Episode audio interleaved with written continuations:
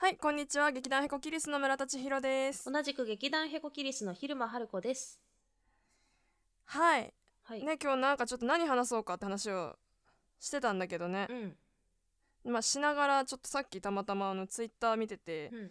気になったんだけど、なんか劇場音楽堂等における新型コロナウイルス感染拡大予防ガイドラインっていうものがうん。公益社団法人全国公立文化施設協会とやらから出たらしいよっていう話を今してたんですよ。うん。うん。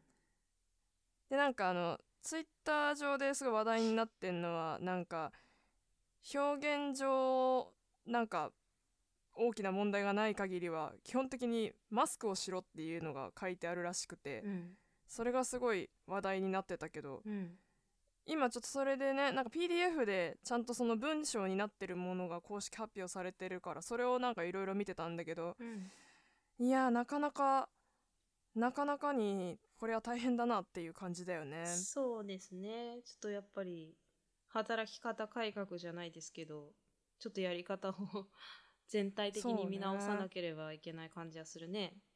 うん。でだからここまでのガイドラインをさやっぱりまあ例えばこっちこっちっていうのはまあ演劇従事者の人たちとか、うんうんうんうん。まあ、音楽とかその辺の公演関係者たちが、まあ一応し知って実行したとしてもさ、このお客さんに対してもさ結構な要求があるわけじゃない。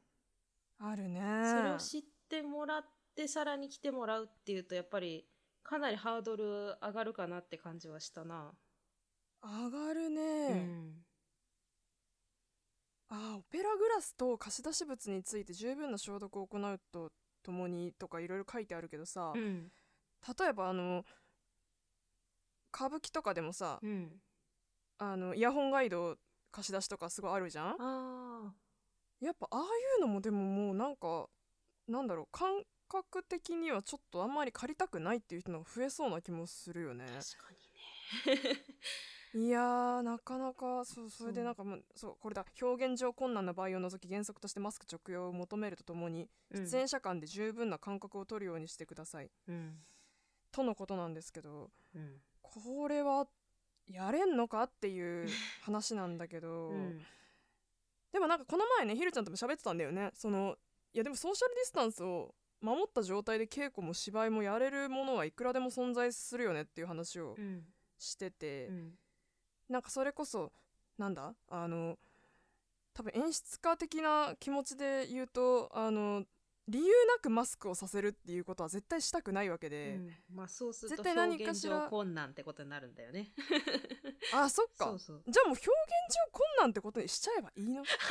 でもな表現上上表現上可能になるようなそのね方策をいろいろこっちで練った方がね、多少はやっぱりいいだろうから、そのちいちゃんが言ってたようにね。うん、そのバレるバレないとかじゃなくてやっぱ健康の問題だから、うん。その強行して OK っていうことではないからね。やっぱ役者さんだって当たり前だけど人間だし、うん役者さんだって人間だしだって。そうそう当然そうですよ。そうなんそうなんですよ。演出家っていうものはそれ忘れがちだけどね。ね。役者は人間ですから。病気にだってなるし風邪にだってなるしか声だって枯れるわけですよ。うん。だからさっき話したのがさ、うん。宇宙のやつやろうぜって話をしてたの。みんな宇宙服着てるから。もうソーシャルディスタンスとか守んなくても全然ね。そそうですかぶねってっから、うん。全部かぶってっから。ちょっとそそれちょっと生で見てどうなんだっていうなんかこう相当なんかえ演出的工夫がないとちょっとねなかなかこうさ音響さんとかうん。泣いちゃうよね、そうだね。どうすんのってなるよね。そうだよね。声も通えらないし。照明そう照明さんも泣いちゃうよ。泣いちゃうね。すごいヘルメットかなんかもう光反射するみたいなうん。そこはうまいことやってくれよっつって。うん言うけど、なんか剣道漫画がさあの剣道？の漫画がさやっぱあのあの面してるからさその、うん。やっぱ漫画的にさちょっとなかなか表情描けないのでさ、工夫しようとしてさやっぱ面のとこ透けて描いてる漫画とかあ書るじゃない？く書く書く。書く。うん。もうね。ああいうことになりかねないよ。あじゃああれだ小道具さんにやっぱちょっと半分透明うのんカバーにしてもらって やるしかない。うん。そうね。なんどんどん曇ってったり何の話してね。いいじゃん優勢からの物体 X みたいな感じとかさ。いいやりようはあるよいくらでもそうね。まあとにかくそれに準ずるような形、反するような形、いろんな演劇の形出てくるかもしれないねということで、ちょっとね、あはい。今日は、あの、はい。ちゃんとしないといけないからさ、いや本当だよ。こんなふわふわした宇宙最初からどうしてこうなった？ちょっと。いやでもちょっと違う。これでも大事な話よ、ね。大事な話してたよ。いや、本当よ。でもでもねちゃんとしなきゃいけないんですよ。今日こそね、ちょっと終わらせなきゃいけない案件がございますのでね。何を終わらせるんだっていうのはちょっと一旦区切ってからいきましょうか。そうですね。ちょっとまた伸びちゃったけど タイトルコールいきたいと思います、はい。じゃあいきます。千尋と？春子のホワイトマッシュルーム。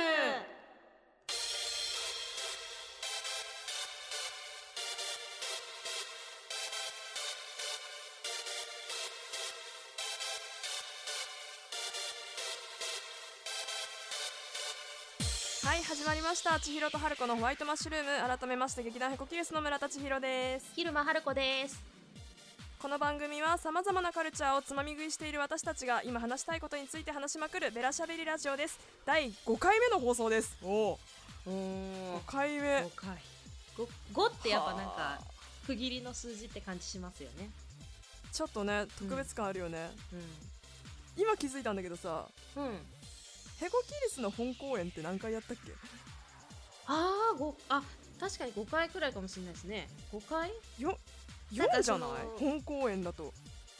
そうかい？日比谷真知子が4回ですね。4回目ですね。ナンバーゼロ、えっ、と、サイクロンは本公演に入るの？サイクロン本公演だと思ってる。サイクロン、すいませんね、こんな身内の話で。で、その次に今でも時々か、夢に見るか？そうだね。まあ途中でねあの合同のやつやったりしてますけど、いや超えました。超えました。本公演を。ラジオが。なんてこった。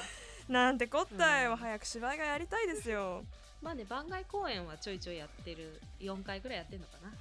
まあそうね、うん。一人芝居もね一応やりましたけれども、うん。あそうそうだこの話したかったんだよ。そうあの、はいはい実はですねあの前回の放送から今のこの収録までの間にですね、うん。あのその一人芝居を一緒にやったその松本紗子ちゃんが、うん。あの自分の、あのショールームでね。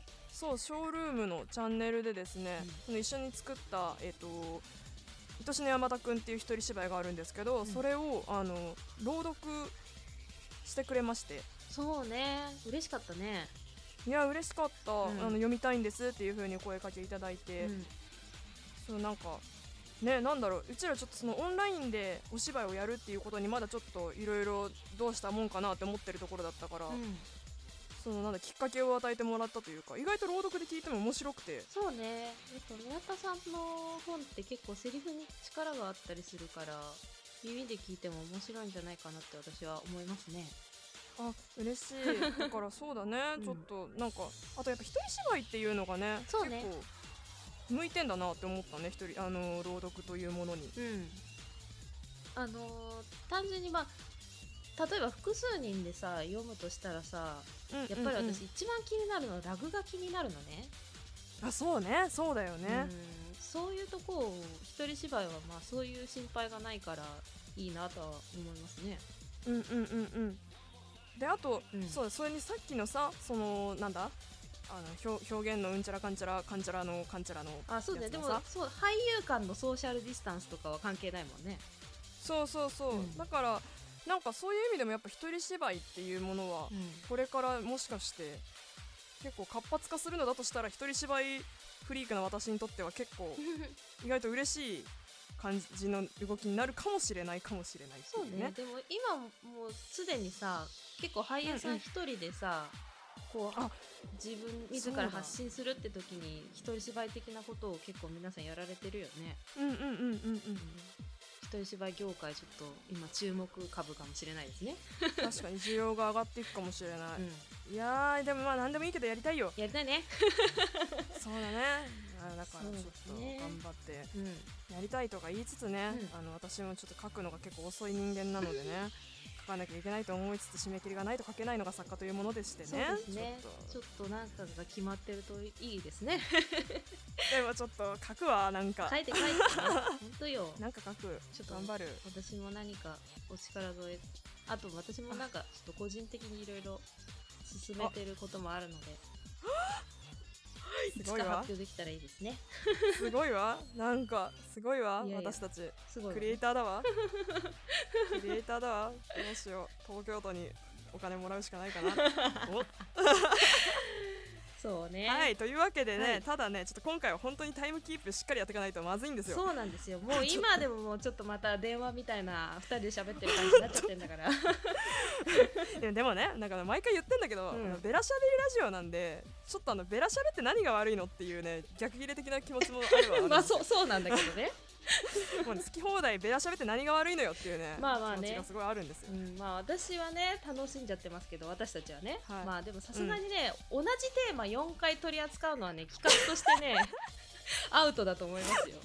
アウトか今回がねラストチャンスですよ、ーいやあのねぶっちゃけね、うん。終わるかなって思ってる私あのこれさ、うん。あの万が一の万が一の話ね、うん。あの終わんなかったらどうする？いやそれは終わらなかったら終わらなかったらもうねそれはねあのみそぎとしてねあの次回、うん。全部ごったにカルチャーわんこそばやりましょ全編？ううん全編。ずっとごったにカルチャーワンコそば。いやでもね話せちゃうねこれね。話せちゃうのが怖いのよ。いやなんだよこの茶番はよ。あのいちょっと皆さん聞いてください。あのねここまで全部台本ですからね、やめてよ。なんで恥ずかしいこと言うの？やめて。ねこいつ最高ですよ。全編ごったにカルチャーやるわけないだろもう。私に振らせるんじゃないよ。俺もう本当にでも今回ももうあの映画の話終わんなかったら、うん。もう何が何でも終わらせてるためにあーなるほどねそう全編ワンコそばだよ。あーなるほどね。まあまあまあまあ本当はねあのレック1レック2同様キングスマンもね1回でちゃんと終わらせるつもりだったんでね。あの、うん。この次のテーマももうね前々回の配信から決まってるんですよ。そうなんですよ。あの あのちゃんと考えてこれまでとあの思考も変えてねちょっと考えてあって台本にも起こしてあるんですよ。そう次のテーマね多分ねあの全裸待機しすぎてね風邪ひいてると思うわ。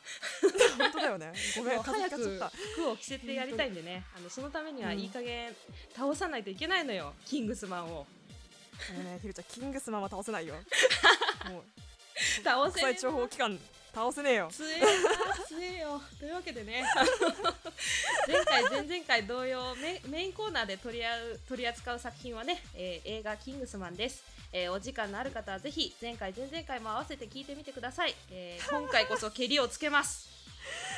頑張ります。えっと今回も例のごとくいネタバレありありで語ります。あのまだ作品を見てない方はですね、ぜひ先に見てから聞いてもらえると幸いです。もちろんこのラジオ聞いた後見ても絶対面白いです。はい今回はスピーディーにやっていきたいと思います皆様ついてきてください皆さんこれ大事ですよ。スピード感を持ってじゃなくてスピーディーに私たちは本当にスピーディーに行きます。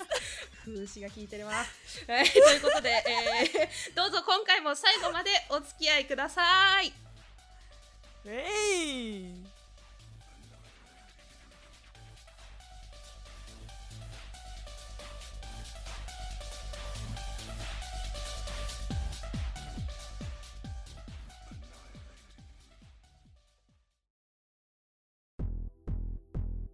根本がもうちょっとあの穴蔵に隠れたいみたいなところあるからさ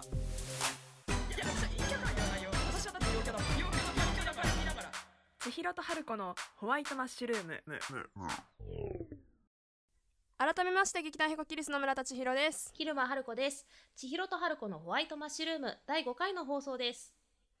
さてさて続きましてのコーナーなんですけれどもまたまた新コーナーでございます、えー皆様お察しかと思うんですけれどもあのー雑学がねないんですよ。いや、ハライチのターンみたいにコーナーめちゃめちゃ連立してんな。あそうなんだ。私ハライチのターン全然聞けてなくてさ全然知らないんだけど。すぐにやめちゃうのよ、コーナー。なんで、ね飽きて？うん、なんかちょっと面白くなあの投稿が面白くなくなったらすっぱりやめるっていう潔さがあるんですよ。まあまあまあ。すごいスパルタな感じ、そうレギュラーコーナーがね実質メイン1個しかない感じじゃないですか。そうですね。あの、うん。ごったにカルチャーわんこそばしかないっていううん。感じなんですね、うん。まあなのでね考えてきました私。おはい。じゃあ早速行きましょうか。はい。新コーナー勝手にタイトルドン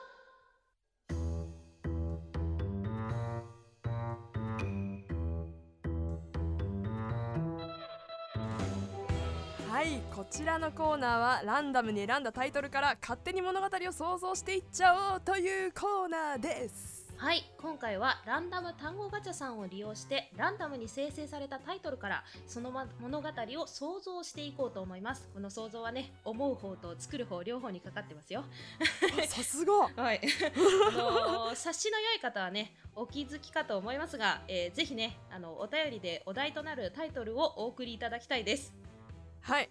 まあちょっと皆さんそんなに今イメージがついてないと思うんで、うん。まあ、そのためにはね私たちが今回出てきたタイトルを、あのどれだけ面白く料理できるかにかかってると思います。あの頑張ります。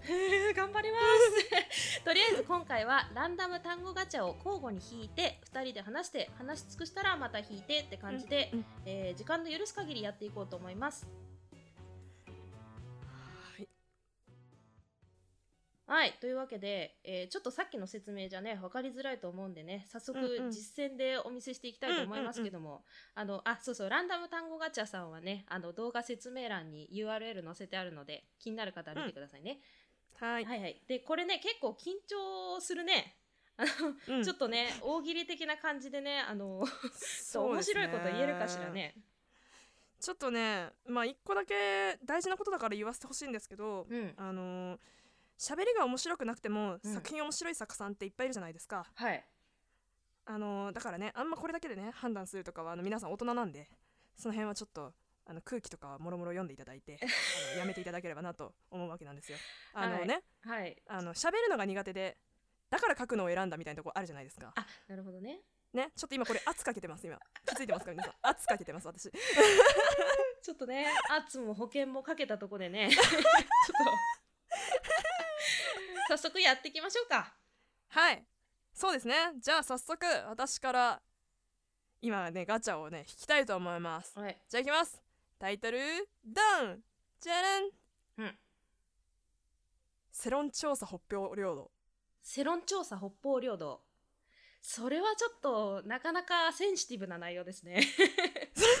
これちょっとこれ これさ、うん。あれじゃない？ドキュメンタリーじゃない？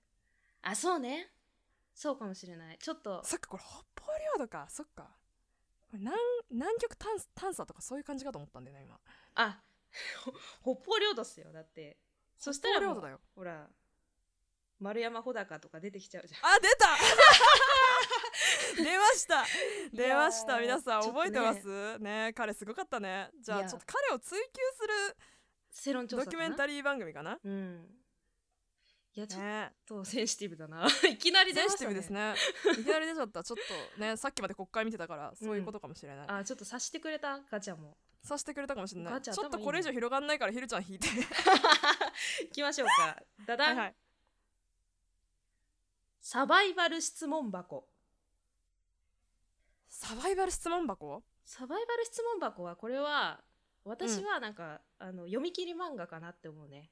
あーマジで？私ね今ね映画だった、あ映画？どんな映画？えちょっと読み切り漫画聞きたい読み切り漫画聞きたい。読み切り漫画。これはやっぱりあのーすごいサバイバルに長けてる人がうんうんうん。あのーいろんなねどうやってこのサバイバルを生き抜けばいいですかっていうあ。質問箱をに答えていくんだけどもそのその質問箱から引いたサバイバルうん。が実際にその人の身に降りかかり、もういろんな大変なことが起こるっていう話。面白い。え待ってそのそのサバイバルにだけでその人は一体どこにいんの？それはもう本当にテレビスタジオとかにいるんだけどその質問を引いた瞬間にブワーってこう景色とかが変わってえ？サバイバルの世界に入りジュマンジ？ジュマン自慢ジ自慢的なそうそうそうそう。ジュマンジ的なやつか自慢寺ジ。ュマンジみたいな。なるほど。え面白い。あなるほどね。えでもなんだろう今すごいすごいでもなんか私それ今あ私はなんか結構、うん。うんあのなんだろう。あのちょっとパッと見のいあのイメージ的には、うんあのさ、えー、と電車男的なうん。うん映画とかドラマので映画電車男的なお感じで、うん。もうそれぞれのそのなんかよくあのネットでつながったそれぞれがさかお互いの顔は知らないけどさ、うん。ちょっと小回りでうん。画面割りでなんかパーってみんなが出てきたりするじゃん。なんかうん。そういう感じので、うん。でなんか主人公がうん。あのなんかある女の子に質問箱で質問をしたところから、まあ、その女の子に好かれるためにみんながそれぞれ質問箱でなんかいろいろやってくんだけどでその、なんだろう質問箱に答える時ってさ大体 SNS 上に出てくんじゃん。公共の場に出てくるじゃん、だから周りの人も見えるわけじゃん、はいはい。でこれはあいつがあれしたとかいうのでなんかどんどんなん,、なんて意味だろう。ネット上でのちょっとサバイバルサスペンスみたいなちょっと、はいはいはい。なるほどね。その女の子なんかに好かれたいがためにちょっとリアルで殺しが起きてみたいなああそれちょっと。そういう。ありす流行りそう。なんかこうイケメン俳優新新人美少女女優とかがたくさん出てくる、うん。映画とかでありそう。なんか今あれだよね。だってそういうなんだろうそんななんか携帯とだってそれだよ。それこそなんかスマホを落としただけなのにとかさ。なんかうんうん。そういうの流行ってんじゃん、うん。そっち系で売れると思います。いいね。売れると思います。はい。はい。次いきます、じゃあ次、うん。はい。タイトルドンほうき星ドライカレー。ロマンチックじゃない？いいですね。あのカレーの王子様っていうさあれ？カレーの王子様っていうカレーあるじゃん。知ってる？え？知らない？何それ？え？知らない？え？ちょっと調べてみてほしいんだけどそれちょっと、あの星の柄とかが入ってるさなんかえ？カレーの王子様知らないの？ちょっと待ってやばいやばいやばい怖い怖い怖い。え待って待って待って今調べてる。ええそれは何？普通のレトルトカレーってこと？カレーの王様知らない。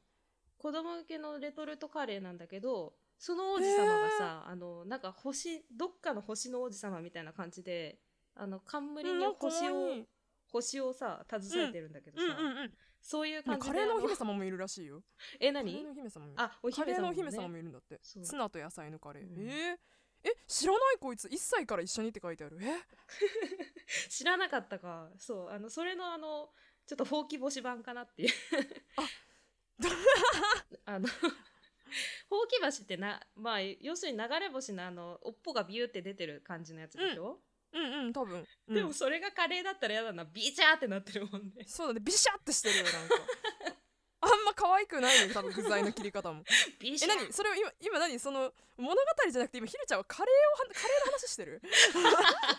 商品化の話しちゃった 商品化の話してる今。今ビシャーって。ちーちゃんはカレーのほうき星といえば？えでもこれドライカレーだよひるちゃん。ほうき星ドライカレほうき星ドライカレーか。ーうん。ちドライカレーか。ひき肉とかじゃあじゃあひき肉ビシャってことか。うん。ひき肉がビシャーってなってんじゃない。だ適当だな。えほうき星ドライカレー。これはもうさ出てきた瞬間にピピンピンときましたよ、何ですか？えもう完全にこれは青春青春のあのあれよ、うん。夏合宿とかでしょこれ。なるほど。ちょっともうちょっと林聞かせて間ください。学校よこれ。林間学校よ。林間学校はいそう。でもうなんか要はもうやもう山奥みたいなところにさうん。学生たちが行ってさうん。でやっぱもうずっとなんか好きだった男の子とさ一緒の班とかになってさうん。でなんかこう2人でカレー作ったりさうん。夜空眺めたりしてさうん。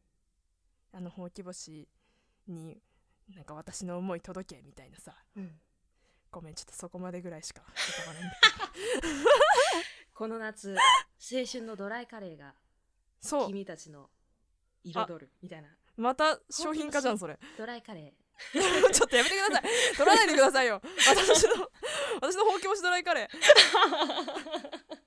あのさあのさ、うん。これ伝わるかな？あのさブリーチかなんかのエンディングテーマでユンナのほうき星ってわかる？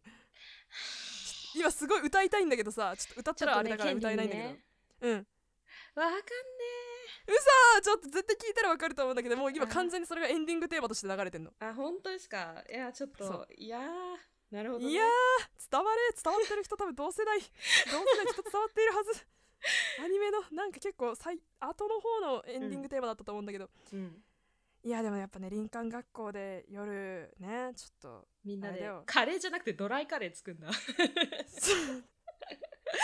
そしてそうなんだよ。カレーを食いながらほうき星を見つめてこの恋眺め叶えと。てあとキャンプファイヤーだよキャンプファイヤあキャンプファイヤーと。ーそう。いいな。そういうことしてみたかったな。林間学校とかってやっぱコロナだとやれないね。悲しいね。やれないだろうね。悲しいね。辛いね。みんなちょっはい。とじゃあどんどん妄想していってこの寂しさをね、紛らわしましょう。ね。ということで次行きましょう。タイトルドン。はい。ドン トライアスロン親孝行。だからさ、あのさ、皆さんあの、今ねここまでたまたまなかったんだけどこのね、うん、あのね、うん、単語ガチャさんね超面白いのがね時々インフムんですよ。トライアスロン親孝行いやそう。でどっちかっていうと77777なんだよね。あそうか。77777トライアスロン。あ言えない。親孝行。ひどいな。でもこれちょっと私すぐ言えるわ。嘘嘘嘘嘘嘘。いいいですか？ちょっとこ小芝居して。どうぞどうぞすぐ言える。すごいな。あーさあ始まりました。トライアスロン第25回トライアスロン親孝行、えーうわうわ。まずは第一第一種目は、えー感謝の言葉を述べる。えー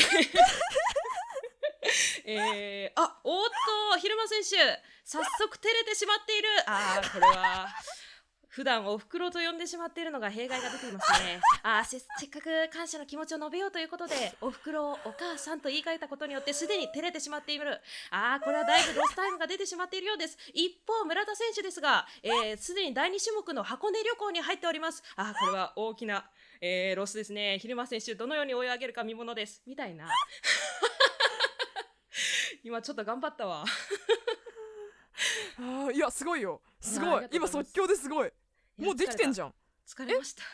ラジオドラマできる？それそれラジオドラマにできる？できます。やった。なるほどね。トライアスロン親孝行。なるほどね。もう競技なんだ。そうです。競技なんだ。第5種目ぐらいになると何になると思う？ちいちゃん。だからもうそれゴールの間際ってことでしょ？うん。究極だよね。うん。あのお母さんがもうまず待ってんの、そこに。はあお母さんでまあお父さんでもちろんいいんだけどうん。あの親が待っててうん。手にはそのうん。ちっちゃい頃に渡してた何かしらのチケットが握られてんの。ほうほうほでそれをもらってうん。それをやってあげるっていうのがラス何それちょっとあのあれだね。伏線回収みたいな。ト あそうだね。そうそうそうそうそう。子供の頃の思い出の。あれねあの、うん。やっぱさ肩たたき券とかさちっちゃい頃にあげててさそうそうれをさそう。そうお母さんが大事に取っててさそう。これよっつって最後の種目はっつって。そう。そうそうそうみたいな。そう。泣きながらそっか。俺が俺がマッサージ師を目指したのもお母さんがこの片思いを褒めてくれたからだったなみたいな。ゴールみたい感動しますね。ちょっといやまあちょっとこれ感動じゃんいやオリンピック2021年にあの 延期になりました。本当にやるか知らんけど延期になりましたがちょっと新たにね種目として知らんけど。追加していただいたらねいやこれ素晴らしいよ。感動しますよね。肩たたき券とかってさもしかしたら日本古来の文化かもしれないからさ、あー。海外だとどうなんだろうね。なんかそういうのあんのかね。あ気になるね。ねわかんないけど。でもでももでもさなんかさうん全国日本では日本全国各地になんか広まってる文化だからさ。うん。これはね日本のねオリンピックとしていいんじゃないですか、あなるほど。日本初の種目としてそうそうそうそうそう。なるほど。いや素晴らしいと思うけどねすごい、これはね。我々もついに、えースポーツ界にも殴り込みをかけるということで。そうですね、はい、まああのいつでもねあの連絡お待ちしてますよ、ええ。はいはいじゃあまあ今日はこんな感じですかね。はい。なんだこれ楽しんでいただけましたでしょうか？いやうちら的には楽しかったけど、うん。ちょっと最初に北方領土とか言われた瞬間にあのちょっとビビり散らかしたってところはありましたよね。ちょっとヒヤッとしましたけど あまあまあでもなんかこんな感じで、はい。ゆるゆるといいじゃんなんかちょっと雑学とかもさそうなんだけどさ結構本気で準備してこないといけないものじゃんあれも。そうですね。いや別に準備したくないとか言ってないんだけど、言うん。ってないんだけどあのもうこれぐらいゆるいのがあってもいいんじゃないかというねそうですね。気持ちよ。ということで。皆、さんはうん。楽しかったでしょうかね。はい。ええまあ、あの今回使わせていただいたランダムか単語ガチャさんの URL、あのさっきもひるちゃん言ってくれたけど番組説明欄に貼っておくのでぜひ皆さんも遊んでみてください、はい。あの実はいろいろ機能があって、まあ、それをちょっと見てもらってからのお楽しみにするんですけど、うん。あの普通にあの作品作りで行き詰まったりとか私も結構タイトル考えるの苦手だったりするんですけど、うん。なんか全然使えそうな感じがするので作り手の皆さんにもあのおすすめでございます。そうですね。はい。そして、コーナーの最初にも申し上げましたが、えーお題となる、えータイトルをお便りで募集しますので、うんえー動画説明欄に記載されている専用フォームからお気軽にお送りください。えーコーナー選択も忘れずにお願いします。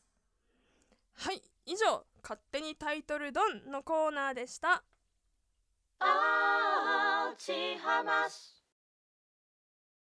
千尋と春子の千尋と春子千尋と春子のホワイトマッシ千尋と春子のホワイトマッュルーム続きましてはお待ちかねメインのコーナーです。ュルーム。ごったにカルチャー、わんこ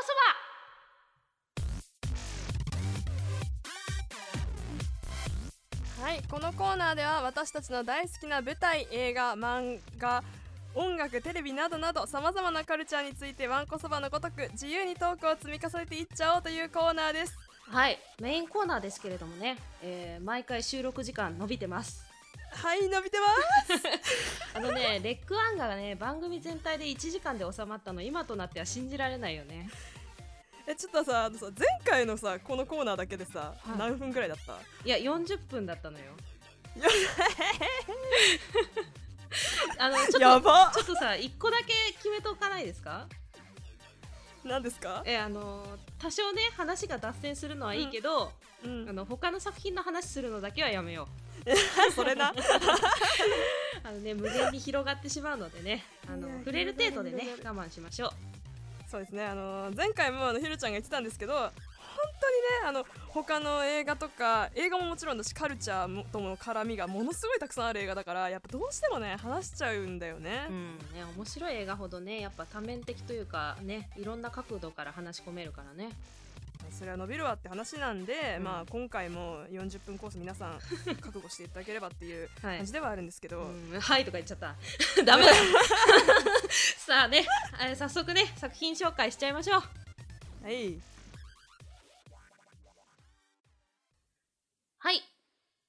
回トークする作品はこちら。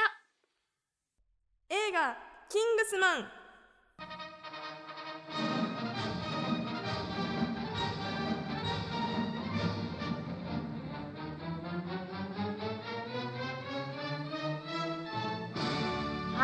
前回前々回に引き続き今回も映画「キングスマン」特にシリーズ第1作目の「キングスマンザ・シークレット・サービス」を中心に語っていきます。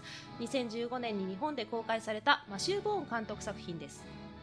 まあ、もういらないかもしれないんですけど簡単にあらすじをご紹介します、えー17年前に父を亡くし無職のままロンドンで母と暮らすエグジーことゲイリー・アーウィン。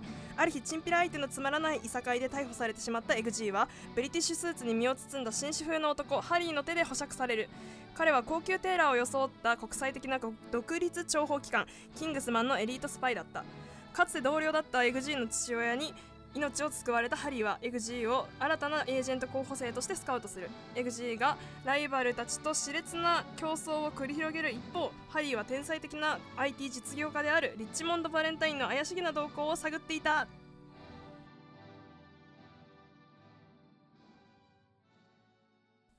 はい、えー前回前々回に引き続き取り扱う作品は映画「キングスマン」です、えーここからはオープニングでもお伝えしました通りネタバレありありで喋っていきますのでネタバレ困るなという方は動画説明欄を開いていただくとコーナーごとに再生時間が書いてありますので、えーエンディングまでビュンと飛ばしちゃってください、はい、まあ、前回は大迫力のアクションシーンサースグレード協会での大乱闘について話してる途中で、まあ、サタニズムの話になってヘヘレディタリーの話になりました。話それな 話それたな私はね楽しかったですけどね。でもサタニストになりたいんですよってね急な告白が入りましたけれどもね。はい、はい。もうちょっとね語っていけたらいいかなって思うんですけれども、ね。このシーン。なんかひるちゃん他になんかあります？いやもうそりゃもう私の性癖の話になってきちゃいますよ、もうもういいんですよそんなんで。うん。やっぱさあのさ整ったさ、髪がさこうアクションでさあ振り乱れてさ前髪がシュンって垂れてるのとかかっこいいよね。もうさあれさいわゆるなんだろう止め通しっていうのかなあれもね。その一気に全部バーってもちろん撮ってるわけじゃなくて、うん。わーってこの一個一個アクションバーってある程度一通りやりました、えうん。一旦ストップみたいな感じでそのままストップみたいな感じでさ周りのエキストラの人たちも。っていうのをやっていくからさ、やっぱさ多分しなんだろうまあもちろんその都度メイクさんが入ってちょっとずつあれしたりもしてるのかもしれないけど多分、やっぱ自然と振り乱れていく感じのそのまま使ってるんだろうね、あれはね。うん、うんそれが良いね。いやーいいよね。そう。いいのよ。やっぱあのあとはアクションでもさちっちゃん。なんかその萌えポイントとかあります、あございます。はい、ハリーのはい。萌えポイント、うん。あの多分これはうん。あのーあそう私趣味であのサバゲーしたりするんですけどほうほうほうほやっぱあのそういうそのなんだろうなやっぱ銃とか、ん。なんかもう好きなねあのアクション好きオタクの友達とかとも喋っててやっぱうん一番の話題になったんですけど、あの死体をううん。抱きしめながら、うん。そのまま銃を使うっていうシーンがあるんですよ。はいはいはい。こうあの撃った時にこっち側に倒れてきてそれをちょっとギュッと持って縦にしつつみたいなね。そう。もうそれがねしびれるほどかっこいいんだよね。わかるよ。わかるよーい。あれだからね、うん。あのサバゲーの時とかちょちょっとちょっとちょっとやらしてみたいな なるよね。サバゲーなんてちょっと隠れてなんぼみたいなとこあんのにそんな目立つことあるのそうなんか勝手に。うわっつって。いやーあれもねそううん。かっこいいんですよね、なんかもう一個一個あそこはもう小回りでうん。あのー一個一個のアクションを見ながらもうここのこれがいいみたいな話をしたいよね。わかる。あのさあの後ろ手にさあなんていうの、うん。あの気をつけ休めのポーズみたいな時,、うん。時のあの手でバンって打つのあるじゃん、あの横に向かってねそうそうそうそうそうそあれもかっこいい。あれもかっこいい。あれもかっこいい。しかもそのあれもかっこいい。今ちょっと銃使いの話ばっかりしましたけど、うん。あの結構すぐに弾切れカチンってしちゃうじゃん。あうんあれもあのなんかちょっとはーってなるしその後すぐに肉弾戦に行くとこうん。もかっこいいし、あとやあっぱりのわざわざね、うんあのじゅ銃弾のあのなんだカシャンってやるやつをぜバッて外してそのまんま突き刺しに行くみたいなね、そうそうそうそうそうそうそう。かっこいいって。あとやっぱなんか音楽に合わせてさ刺してる、うんうんあの何アクションしてる感じもあるからこうん。うわそこ1回でいいだろうってとこ2回グッグって刺してたりとか、そういう気持ちよさとかも あるよね、あるね。でその音楽の話よねああまあそうですね。うん。あのーフリーバード」っていう曲がまず流れてるっていうのがうん。なんとまあ皮肉かっていう感じだよね。そうね。フリーバードですよ。もう自由な鳥ですよそのまんまですけど。そうそう。であの、うん。アメリカのあのロックバンドうん。であります。レーナード・スキナードっていうバンドの,、まあ、あの1973年のうん。にリリースした曲なんですけど、あのねうん結構これもだからなんか聞いてもらって見てもらうと分かるんだけど、うん。でなんかフェスの様子が多分ね見れるんだよね YouTube かなんかで。なんかアップされてる動画があるんだけど、うん。なんかあれ見てるとやっぱ結構そのもう,、まあ、もうアメリカのロックバンドっていうのもあるんだけどうん。もう結構やっぱ南部のおじさんたちが好きなバンドらしくてこれも。そうそうそうね。そうそうそう。南部人心の歌みたいな感じですよね。そう。まあでねまああのねゴリゴリのうん。差別主義のね教会でそのフリーバードという曲名の しかも南部の人たちが好きな音楽に合わせてあの大量に殺していくっていうこのシーンね。だからもうそのヒルちゃんの言ってたそのヘイルサタンのねうん。あのその個人個人主義というか、うん。あの全体主義の反対の意味でのうん。個人主義みたいなものへのその参加みたいなものも含められてるのかなって思うともうなんともまあ皮肉のミルフィーユですよ。まあだからケンタッキー州ってやっぱりさそのまあ19世紀とかはさこう、うんうんうん。やっぱ奴隷制度の中心地的なさとこあったじゃん。タバコタバうんコだとか朝だとかね、作っててっていう感じで、うんうんうんうん。まあまあそれでやっぱりそれだから多分サウスグレード協会みたいなそのちょっと古い考え方の協会が残っちゃったりするんだろうけど、うそうね、ん、なんかそこ そこの南部人のあの大好きなフリーバードが流れつつみたいなのはね、うん。本当皮肉が効いてらっしゃいますね。本当だよ。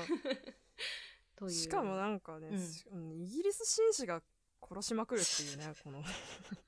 基本的にね。すごいよね。アメコをぶっ倒してますからね。そう。そう。基本的にそのやっぱ構造を見られるのおもろいよね、うん。やっぱそう。ねイギリスの感じは。な んとも言えない関係性だよねイギリスとアメリカのそういう。そうなのよ。互いに対しての。そうそう。やっぱさまた話それちゃうんだけどさ、うんうんうん。あのー逆にアメリカのさこううん。大きい映画とかだとさ、あのーうん。イギリス人がヒールに設定されてたりすること多いのよ。ある。うん。確かに。確かにそうだわでなんかそれその向こうの認識でもちょっとネタにされてる的なとこあるらしいんだけど、うん。まあなんかうんうんうんイギリス英語がちょっと賢い感じに聞こえるっていうのうんうんうん。が一番の理由らしいんだけど、なんかね鼻につくらしいよね。そうそうそうそうそう。まあそれであのヒールに設定されがちなんだけど、っていうののなんか逆位置的なね イギリス人はアメリカ人をちょっとねあの小バカにしてる的なところはあるのかもしれないね。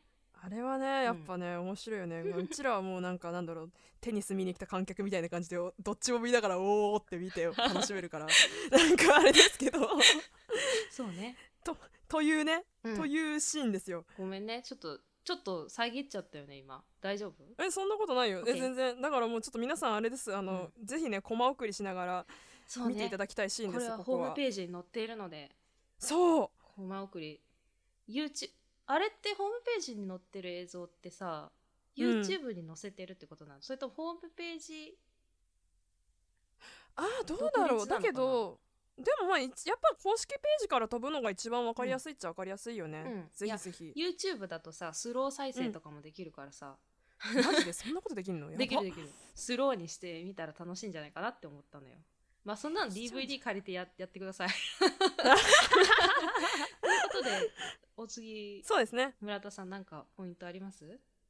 えーとですねこの後うん。まああの皆さんネタバレ OK 組ということであれなんですけどまああの、うん。ハリーが撃たれちゃうんですよ。うん。でもそれをうん。全部ずっとそのあのー、XG は見てるんだよね。うんうんうんうん。あのハリーのオフィスから。そうだね。そうそれで死んでしまって。で私なんかこれはさなんか1回目見た時はそんなにギュッと来なかったんだけどさうんあのあとさ XG はさそのキングスマンに行く前にさそのハリーの部屋でさうん。献杯してるのよ一人で。ね。そう あれ本当にいいね。なのよね。グッとくるよね。うん。そのなんか一応その特別なまああのあのお酒はどうなんだろう。あそこで飲んだお酒はどうなのかちょっとわかんないけど、うん。まあそのブランデーはうん。あのー特別な時しか飲まないみたいなねことはうん。もう江口は教えてもらってたから、うん。まあ、それでグッと飲んでうん。でキングスマンに向かうエグジーの気持ちを考えるともうなんか、うん。あ男になったんだなみたいな感じで。そうね。なんかちょいちょいやっぱりその後のねアーサーを暴くとことかにも絡んできて、うん。うん。うん、うん。なんかいいシーンですよね。そうだからなんか変な話なこれはちょっともしかしたらすごいあのー考え考えすぎというかあれかもしれないけどさ、うん。だからもうアーサーと一緒に飲む必要はなかったんだよねエグジーはもともとさそうそう言ってしまえば。うん。だからもうすでに献杯もは済ましてて。う、うん。うんアーサーを暴くための献杯ね。というかねだったんだなっていそううそうそう。ちょっとした伏で線にも。あのうん。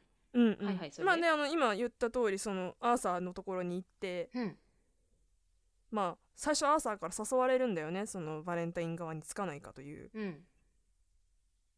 でもそれを断るわけなんですけど。っうん。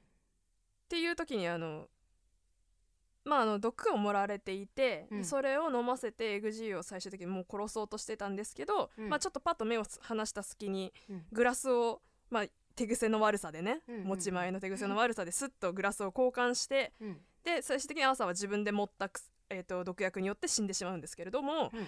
そのあれあのそのなんだろうな目を離させるためにうん。XG はわざわざその横の壁にかかってるうん。3枚の絵画を指さして、うん。あれはキングスマンの創立メンバーなの？みたいな感じであそうだよみたいな感じであっちに注意を向かせるんだけどうん。えっ、とまあもうねキングスマン好きな皆さんはご存知かと思いますけれどもあのキングスマン新作がございましてですね。はい次キングスマンの新作が一応今年本当はこ今年無理かな。一応公開予定なんですけどもね。そう公開予定なんですよキングスマン。えっ、とえっ、と キングスマンファーストエージェントですね。はいそうです。はい。まあまあこちらそのエージェントというんううタイトルにもでも分かるように、えーまあねキングスマン創設のねうん。話ということですよね。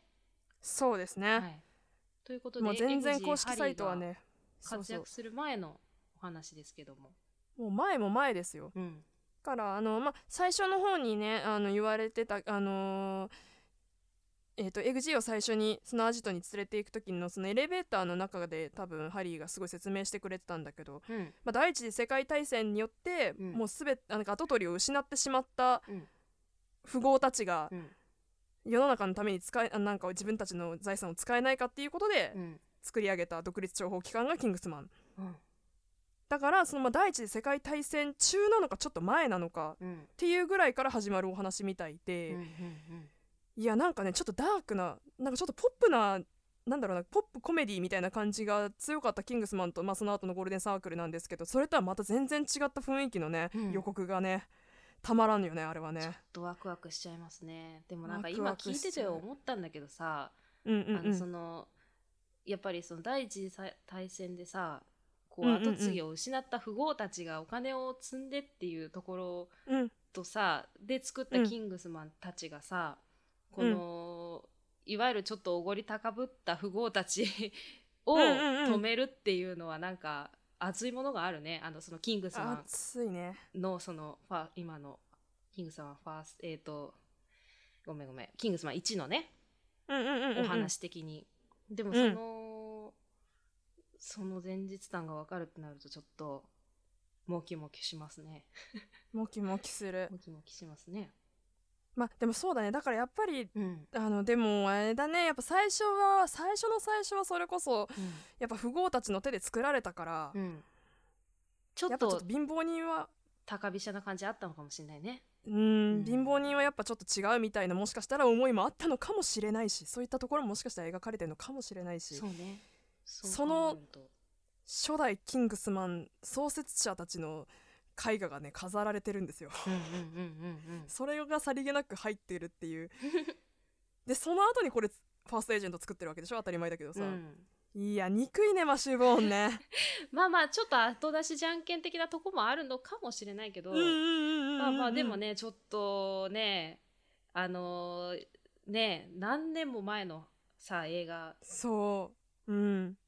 でがこうかえ新たに回収されていくっていうのはもうちょっとワクワクしちゃいますね。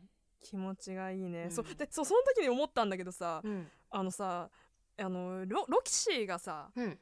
まあ、そその後なんか無事ねアーサーアーサーのその首のく傷からね SIM カードを取り出してうん。なんかもろもろのそのバレンタインがしたいことがだんだん分かってきてでまあロキシーとマーリンと一緒に食い止めに行こうって話になるんですけどでロキシーがさあの衛星爆発させるためにさ、うんうんうん。なんか大気圏そ突入装置をさ、うん。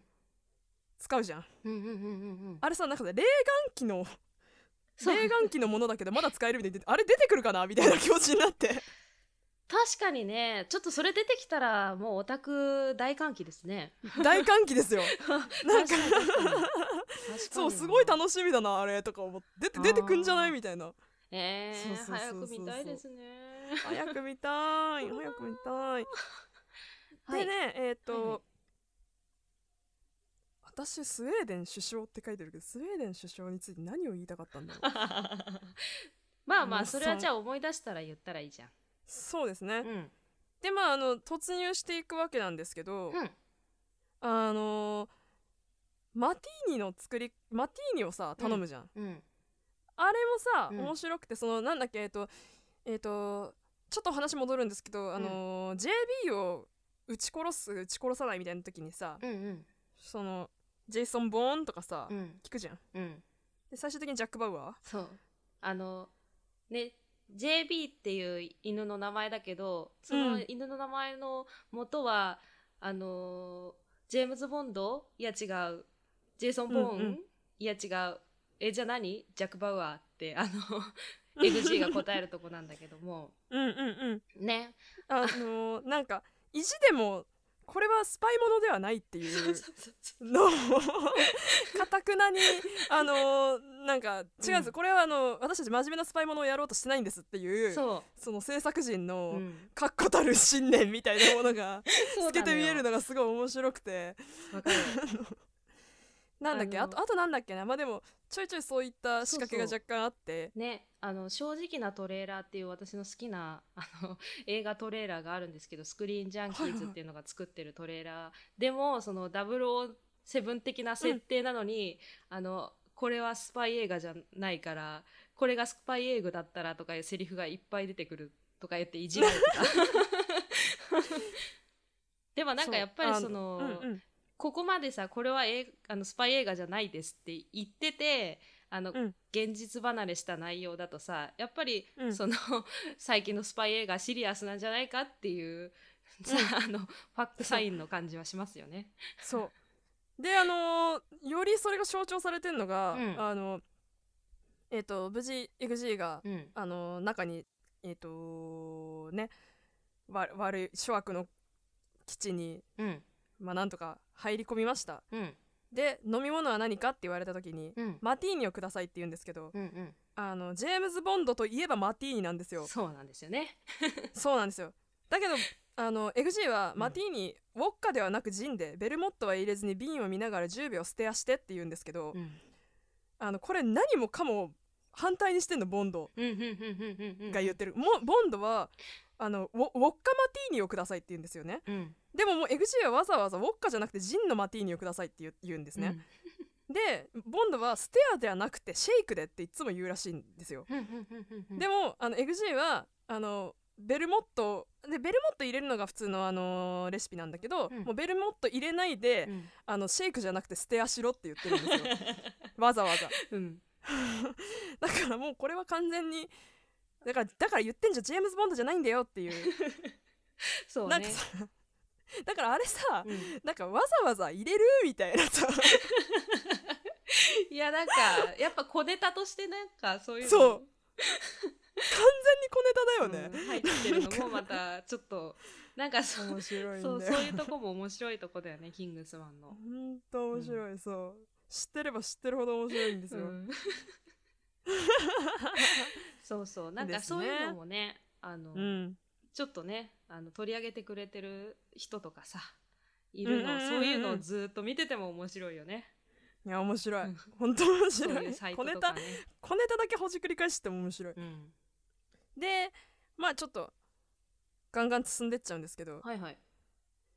あてかもうなんかさこれさなんかこれ一言で終わらしちゃうけどさなんかさ、うん。XG さ2回生かされんの何回見ても笑っちゃうよね。なになに2回も生かされんの超笑っちゃわない？そうね。あのー最初最初の任務はね、うん。あのネットに侵入して、うん。そのな内部のネット環境にうん。行ったそしたらマーリンがハッキングするから、うん。まあ、それでなんとかあの止めようみたいな話だったのに。うん。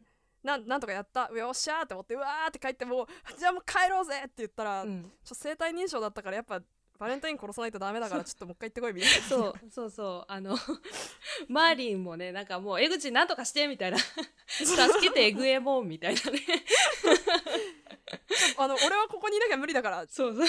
ええぐえもうそうなんとかしてきてっていうそのなんかガバガバなねあの指令そう。いいよね。すごい雑のか、うん。雑な感じなわかるわかる。絶対行きたくないじゃんなんて思うけどさ、ね そうそれで、うん。えっと XG がうん。ええっとあれはどっちだ？多分ね最初に帰ってくる時かな？多分その時がすごいアクションがね、素晴らしいんだよね。かっこいいね。廊下を狭い廊下を敵を倒しながら、とにかく急いで脱出したいからバーって走っていくんですけどまあここで、うん。あのどうしても毎回見てあ真似したいって思っちゃうのはブリッジ打ちね。ドレッジ打ちってどんなやつ？嘘ちょっと覚えてないの？なんかね。ドレッジ確かね。うん。ブリッジあれよあのあブリッジね。ブリッジブリッジ。ねごめん。ドリッジってなんだろうと思ったらブリッジね。はいはい。あのブリッジ。して打つのかっこいいですよね。そう。あれかっこいいのかな？もうなんかかっこいいのかどうかすらもわからないんだけど。ブリッジ。確かあれスライディングして球をうん。避けながら、敵のなんか股下か横かなんかをズサーってそのまま行って、うん。後ろ回り込んで、うんその寝てる状態からグッてブリッジ状態になって、うん。そのまま後ろに向かってバーンって打つんだよね。そう。あれかっこいいよね。あのなんかさ基本さ結構さあのなんて言うんだろう。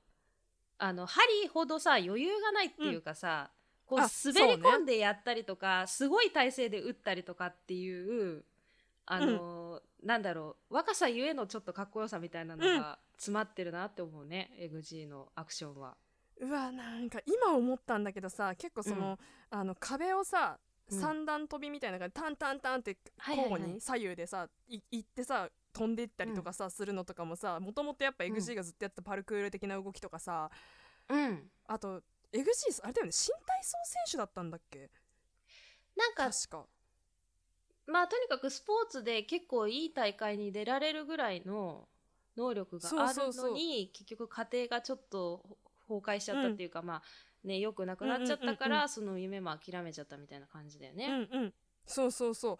だからやっぱもうそれがねもうふんだんに生かされていても生き生きとした EXG のね動きもまたね、いいよね。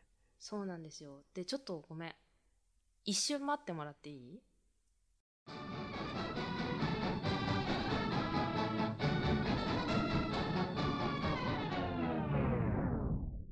ということでねあのーうんうん。すいません。あのーちょっとしたね私の 所用がございまして一旦収録を止めましたが、えー戻ります、あの千尋さん他はい。に何かありますか、とりあえずこのシーンこのシーンというかうん。はあれなんですけど、うん、まあ次はあれですね、うん。あの第2の見どころでございます、はいはい。汚ね花火の話ですけど。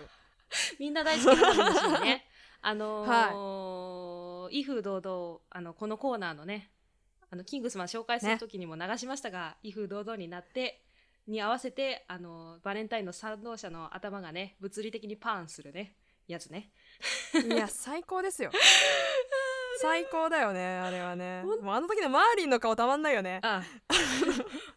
あのさエグジーもドン引きしてるじゃん、あれそうだったっけ？そうなんかあのバレンタインのその部,、うん。部下っていうか、まあ、実動隊みたいな人たちがこう、うんうんうん。マーリンとエグジーに狙っを狙ってあの銃を構えるじゃない、うんうんうん。うんその時にそのうん「てーんてれれん」ってなって頭が飛び、あのーその実動隊の帽子がヒューンって飛ぶんだけど、はい行く行く、うん、そのあの時その顔も面白い。そう目の前目の前のその帽子が通った時にあのエグジーがドン引きした顔してるのが好きなのよ。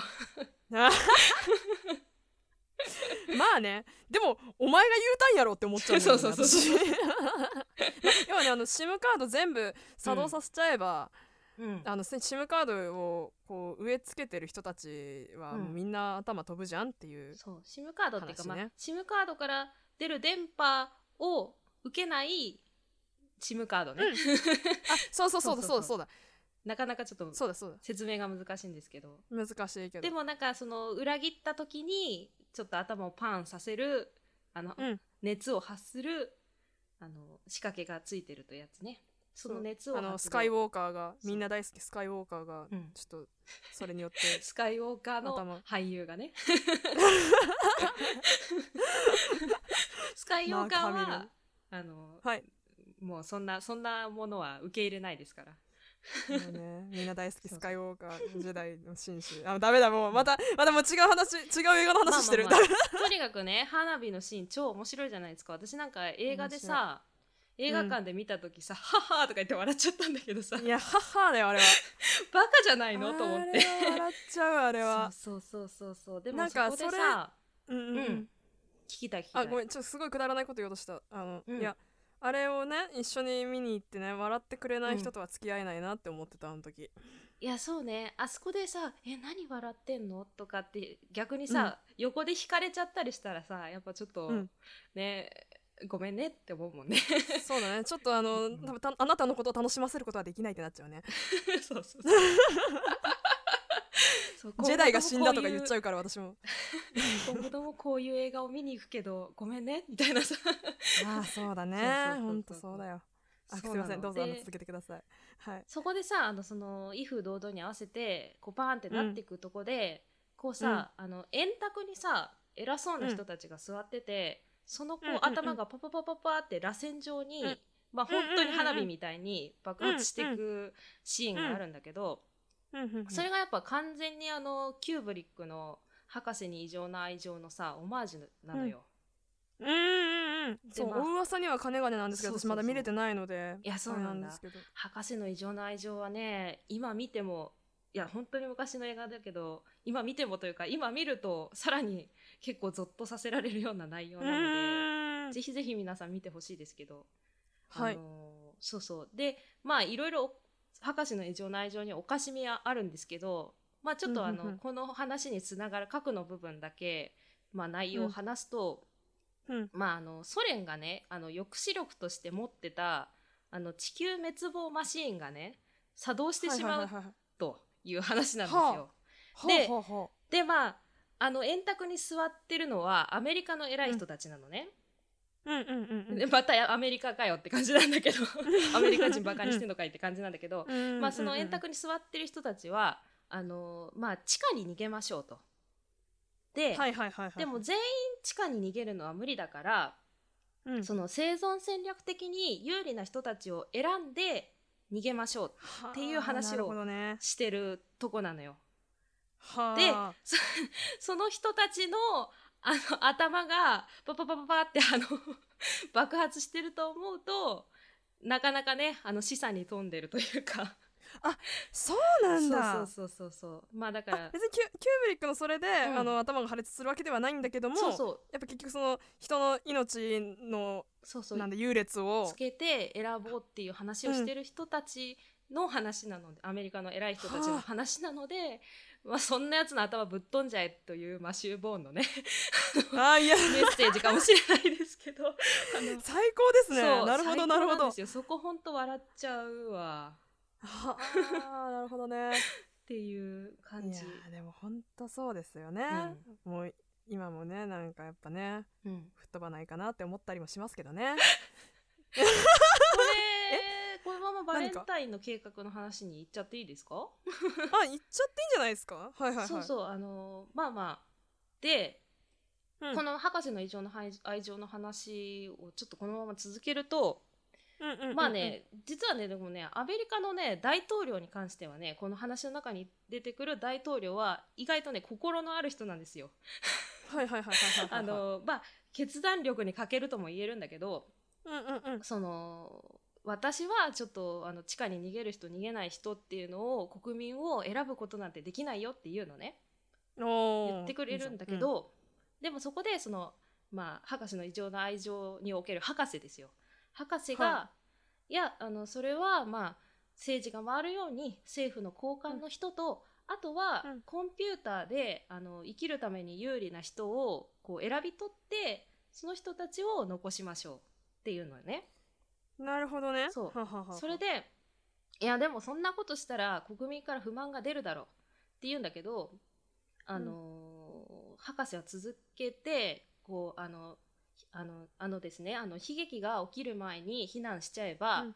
あのうんうんうんうん。国民にショッキングな記憶が残らないから不満は出ないですよっていうのね。はあなるほど。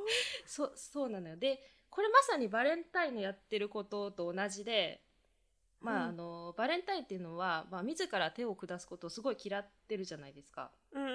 でまあハリーは自分で打つんだけどあの、うんうんうん。打った時もあー最悪だ。なんだこれ気持ち悪いみたいな感感じになるじゃん。うん。だからこう、うん。わざわざ回りくどい形で、あの人々が暴徒化する電波を発するね SIM カードを配うん。って、で、うん。あのバレンタインが選ばなかった人たちで勝手に殴り合って死ねとあの、うん俺の預かり知んらんとこでやってくれれば俺の心は痛まないしっていう考え方じゃない？うん。でキングスマンマジでうまいなと思うのが、うんうんうん。あのバレンタインがさ用意したシェルターに、まあ、さっきも言ったようにこうエグジーが潜入していくんだけどもうんうんうん。その潜入した時にこう避難してる人たちが集まってるパーティー会場があってそこに続く廊下に、あのこうバレンタインに選ばれたけどバレンタインに賛同しなかった人たちが閉じ込められてる檻がさずっと並んでてさ、その中からこう「出せ!」とかさ「そんな計画やめろ!」みたいな声が聞こえてくるのよ。うんうんうんでもさそってことはさそのパーティー会場にいる富豪たちはあのーその声を聞いてさ廊下を通ってパーティー会場に行ってるわけなんだけどもわなんか今ゾッとしたうんね、ゾッとするよね、うん。でもそれ聞いてるはずなのにあのー聞こえてないしあの、きうん。まあ、もし聞こえてたとしても聞こえなかったふりしてる環境音になってるっていうのはね。やっぱそのだから見なければショックじゃないから気にせずに済みますよっていう考え方で、でもうどんどん話がそれていきますがはい。まあ今の状況この現代のね、うん。コロナ禍で、はいはいはいはい例えばまあいろんな選択を強いられると思うんだけど、例えばまあ経済を取るか人命を取るかとかっていう選択があって、そのまあそれバレンタインの計画にもすごくむつ結びつくことだと思うけどあの、うんうんうんうん。まあその中でバランスを取って選択をまあ偉い人たちは取っていくわけだけども、うんうんうん。まあまあそれを受けて例えば自分にとって得だったら3だし得じゃなかったら非っていうのはもちろんそうそうであって、まあ、自分がね、うん。生きやすい世の中が一番だから。っていうのはあるんだけれどもあのなんだろうなその自分にとって都合のいいことが起きてる裏で損してる人はいるんだよっていうのを忘れないでほしいな。そうそうねね。でもうん。それをなんか忘れたりとかそれこそ見て見ぬふりをうんする。ねよくないね。そう歴史修正的なねことは本当に良くないよ。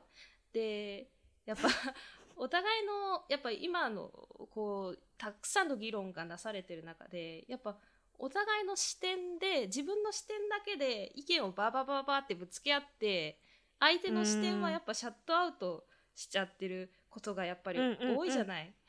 多いで、うんやっぱり人間って広い視野持つとさメンタルに負担があるからやっぱ矛盾の連続だからメンタルに負担があるんだけどもやっぱそこら辺はねあのお互い耳を傾けてあのすり合わせられるとこはすり合わせて住み分けるとこは住み分けたらいいんじゃないかなって私はロマンチストだから思っちゃうね。いやーでもほんとねそれはその通りだよ、だって自分にとって OK っていうところでやっぱ止まっちゃうのは思考停止だと思うもんね。でそのなんだろうな。そうだね。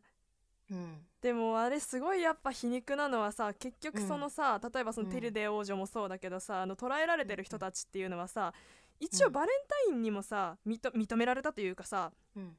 この人は有益な人だって認められた人なわけじゃん、うん。でもっと言うとさかつさうん。あのいやバレンタインのそんな企画あの計画は良くないって考えるさ、うん。そういう思想を持ってるうん。優れた人なわけじゃん。うん。だからさそれはさパーティーで踊り狂ってたやつらがさ、うん。頭吹っ飛んでもさあの人たちは生きてんだなって思うとなんかちょっとホッとしてしまう自分もいたよね。それはわかる。でもやっぱりそのバレンタインのやっぱ認めてた人だけど反論されたらもう物理的にシャットアウトしちゃうっていうさそのなんて言うんだろう失敗間違い認めない顧みないみたいな。しかもあの、花火になった時点でバレンタインの計画って実は吹っ飛んでるのに その話ね。その話その話ね。ごめんねなんか順番がぐちゃぐちゃかもしれないいやいやその話したいその話して。私もそれ確かにって思った。そうあのバレンタインの計画としてはこう自分で選んだ人たちを隔離しといてあのみんなが殴り合って死んだ後にあの自分たちのユートピアを作ろうみたいなことなんだけどそのユートピアを作ろうと思ってた仲間たちみんなそのエグジとマーリンの手によって花火と化してしまったので あのその時点で計画失敗なんだけれどもあの バレンタインはあのその自分が選ばなかった人たちが殴り合う装置をそれでも起動させるっていうね。だってそれでね成功したととてさじゃあ誰が生き残るのって話にバなるから、レンタね、インしかいとガゼルぐらいしか生き残らんぞっていう 感じはもう世界系の話になってきますけど、そう。だからやっぱね、うん。そうやっぱ自分の失敗を認めないとかいう人はやっぱよろしくないよね、いやでもなんかなんかそそれさそれでさその認めない人なのにあの IT 長者としてさあのとりあえずは成功しちゃってるっていうのがさ、やっぱ皮肉だなと思ってやっぱな 社会的地位の高い人ってやっぱりそういう多少ななりとも強引さがある人の方が成功するっていうのが嫌だなって思うよね。あとやっぱこれあれだよね、うん。完全にその資本主義というかさ、うんうん。そういうあまあでもそうだよね。全てにおける、うん。その階級っていうものに対しての本当アンチテーゼの映画だよね。本当にそうだね。うん。なんかそのうん。なんだろうなその社会地位的な意味でさ、うん。上の人たちのさ頭がさ吹っ飛ぶわけですよ。うんうんうんうん。吹っ飛ぶわけだし、うん。でもしかして彼らはやっぱりお金持ちなんなんだろうし、うん。でもじゃあそれが果たして全てにおいてうん。なんかいいわけっていう、うんねその忘れがちなこの資本主義的な社会で忘れがちな、うん。なんだろうな顧みるべきことを顧みらせてくれる素晴らしい素晴らしいなこの映画。いや本当よ。でもなんか私 さずっと3週間もさキングスマンのこと考えてて 思ったんだけど、あの単純にさ、あのトニー・スタークに対する逆張りかなとも思ったんだよね。あのさなんていうの？バレンタインとトニー・スタークってちょっとなんかテクノロジー力的にはちょっと似てるじゃん。まあね。だからなんかバレンタインは改心しなかったトニー・スタークだなって思ってる。あーなるほどね、うん。なんかでもでもさなんだろうだいぶ一概には言えないんだけどさ、うん。あのやっぱトニー・スタークブルーウェイン派とさ、うんうんうんそのアンチテーゼ的なヒロインあヒーロー的なさ、うん。うんなんかあるよねその流派みたいなもの。そうそうそう。その辺の流派も感じるなと思って。たわ。私トニー・スターク大好き。その話はね今度 MCU 特集でもしてやりましょう。はい。もうやだ。うことで。もうどんどん違う話しちゃいそうにな。る、はいはい。まああで、うん。まあそうですね。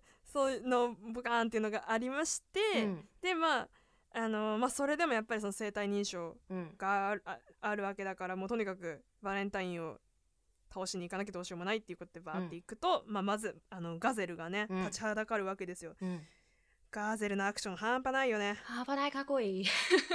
半端ないかっこいいよね。そう足技かっけえな。そのまあ見てない人はまあまあすぐなんかキングスマンガゼルとかで調べればわかるんですけどあの両足が義足で、あのうん。かつなんかちょっとねその義足がサーベルみたいな感じそのう鋭利な刃物、鋭利な刃物なんです、うん。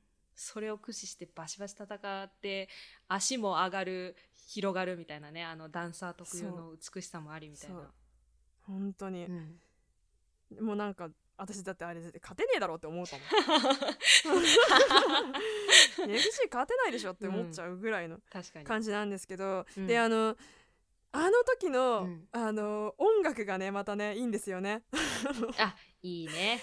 ちょっと全然すぐ出てこないんですけどなんかやっぱダンスミュージック的な感じなんですよ。ちょっとサタデーナイトフィーバー的な、そうそれであのそれに合わせてあの殴り合うその民衆たちが流れたりとか、まあ要はそのなんだろうなその X で要は、あのその電波を発して、うんその民衆たちがうんあの殺し合ってる様を、うん。まあそのさっきあのもう首す吹っ飛んじゃったけどその富豪たち、うん。守られてる人たちで、まあ、乾杯して、そのうん。そのね私たち以外の人たちが殺し合って、どんどん勝手に死んでいく様を見ようっていうすごい醜悪なパーティーをする予定だったんだなっていうのが後でわかるんだけどまあでもみんなね髪あの頭吹っ飛んでるから頭吹っ飛んでる中中で花火とかがなんかあれもめっちゃ面白いんだけどうんパーティーパーティーミュージックが流れながらそこで戦うわけなんだけど。ギブイットアップ。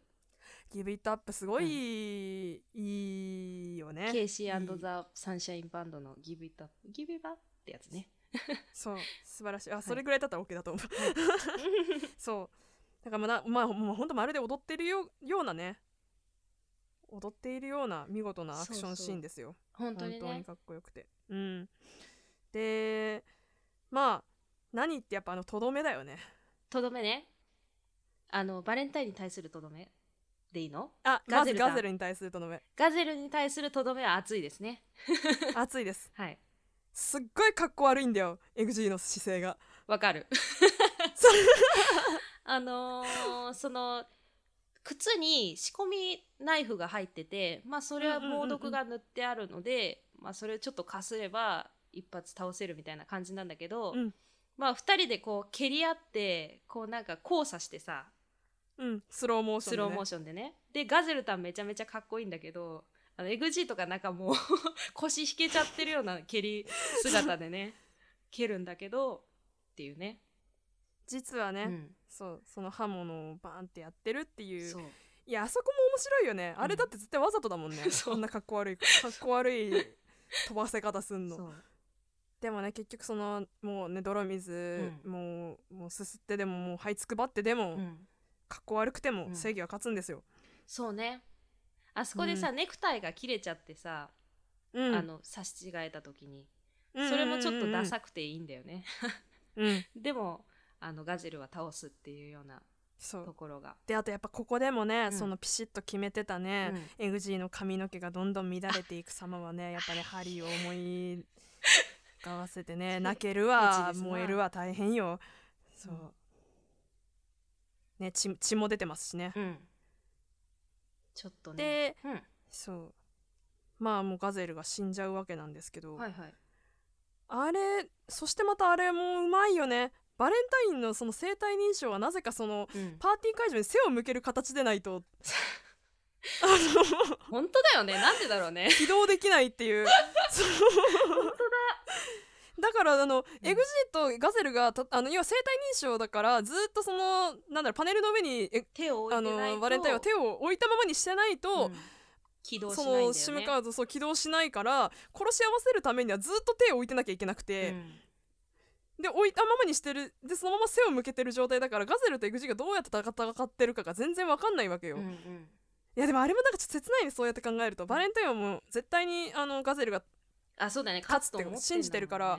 だからもうガゼルガゼルちょっともう早くしてよガゼルっつって何回も話しかけてて、でうん。ガゼルもそれに対して応答してるんだけど、うん。まあ、ガゼルは死んじゃうから応答し来なくなっちゃって、うん。あれってなってる時に、うんまあ XG はちょっと、まあ、急いでねあの生体認証をやめさせないとうん。もうどんどん犠牲が増えちゃうから、うん。まあ、上ま、まあ、なんかちょっとに中2回みたいなところでやってるから、うん。まあ、そこまで行くのはちょっと時間のロスが大きいっていうかどうするっていうことでガゼルのうん。義足をぶんどって、うん。やり投げみたいな要領で、うん。バレンタインに向かって投げてバレンタインに胸に背中から胸に突き刺すっていううん荒技。荒技。荒技。をするんだね。まあそう。で無事ね生体認証から手放すんだけど、うん。まあこれはもうみんなみんなが熱いと思ったとは思いますけど、うん。まあ自分の血を見て嘔吐してしまう。あそうね。バレンタイン。もう最初のね最初のシーンで、うん。最初の雪山のシーンで僕は血を見ちゃうと吐いちゃうんですよ。ブラーみたいなことを言ってる。う、ん。で自分の血を見て吐いて、うん倒れちゃうっていうね。そして、うん。そのバレンタインが死ぬ時に、うん。チャラーンって音が流れるんだけど完全にボンドっていうね。完全にジェームズ・ボンド。あれも あんだけ言うてたのにねそう。チャラーってだってあその後にさあのハリあハリーじゃない XG がさちょっと首かしげる時にさ、テルリーンっていうさ音流れるじゃん。あそこまで含めてもうジェームズ・ボンド。だからさとか言っちゃうねだからボンドじゃねえかっつって、うん。さっきからマティーネ違います違いますっつってたけど、うん。だからボンドじゃんっていう。そう。あちそこょっと笑っちゃう、ね、遊び心が。あそこほぼオーラスっていうのがもうほんと笑っちゃうわ。ほんと笑っちゃう。ねという感じで,、ね、感じで。後をくじくわけですよ。はい。どうですか？こなんかもうちょっと話したいことあります？もう。あえっ、とだいぶコすごい。ースが45分コースぐらいになってきてるような気がしますが。どうしよう。えっ、とね、はいあのあどうしよう。えどうしよう。あじゃあちょっと先にくだらないものを紹介しとくね。はい。あのまあここで終われよって話なんですけど、うん。この映画、まうん。あ、その後あの続きがあって XG はねちょっと追い詰められた時にね、うん。たまたまそのスウェーデン王女様のティルデ王女の牢屋の前に行った時にうん。あのよからぬ約束をしてるわけなんですよね。はいはい。はい。うん。あのもうもしもしも僕がこの世界を救ったらいいことしてくれる？みたいなこと言ったら、うんティルデ王女が。もういいことどころじゃなくてもう後ろの「ね」でうん。なんかすごいことしてあげるわよみたいなこと言われて、そうね。なんかシャーって思っていくわけなんですよね。そうそうそう。